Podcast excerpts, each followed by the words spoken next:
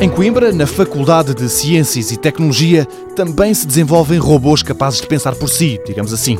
Um dos projetos que Urbano Tavares lidera é o da mobilidade autónoma. É uma variante da robótica centrada no humano e os objetivos desta investigação são vários. No futuro, estes dispositivos podem trazer-nos grande flexibilidade na movimentação, porque podem ser utilizados por qualquer pessoa, segurança e uma mobilidade porta a porta. Portanto, um exemplo muito simples: nós temos áreas de, das cidades em que é difícil ou é, é desejável não ter muitos veículos, mas precisamos de nos mover lá.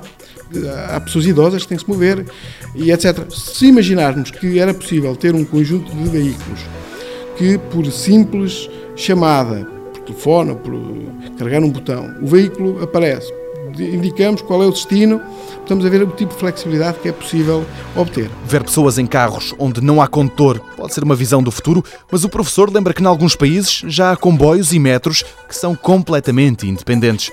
Quanto às estradas, este investigador diz que, em alguns casos, os veículos autónomos já poderiam transportar pessoas, mas há obstáculos no caminho que nem mesmo toda a tecnologia do mundo consegue contornar. Se existir um acidente com um veículo autónomo, nem que estes acidentes sejam muito, em número muito reduzido relativamente ao atual, neste momento não há legislação que diga quem é o responsável.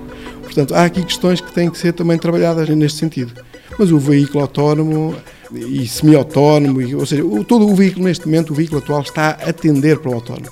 Cada vez mais os veículos que nós compramos têm mais eletrónica, têm mais software. A grande parte do dinheiro que nós pagamos é de software, hoje em dia, para este tipo de sistema. E o veículo autónomo vai ser uma realidade. Muito devagarinho, a mobilidade autónoma vai entrando pelas estradas dentro. Primeiro, e isso já acontece em alguns carros topo de gama, vai ser uma mobilidade partilhada. Depois, sim, um dia, os robôs dominarão as estradas.